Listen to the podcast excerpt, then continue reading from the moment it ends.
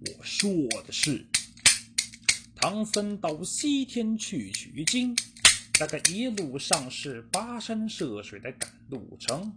这唐僧他坐骑着一匹白龙马，猪八戒、沙僧左右不离的紧跟行。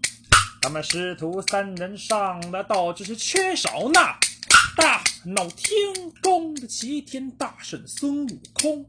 说这一天天色已经晚，是阵阵生风的冷清清。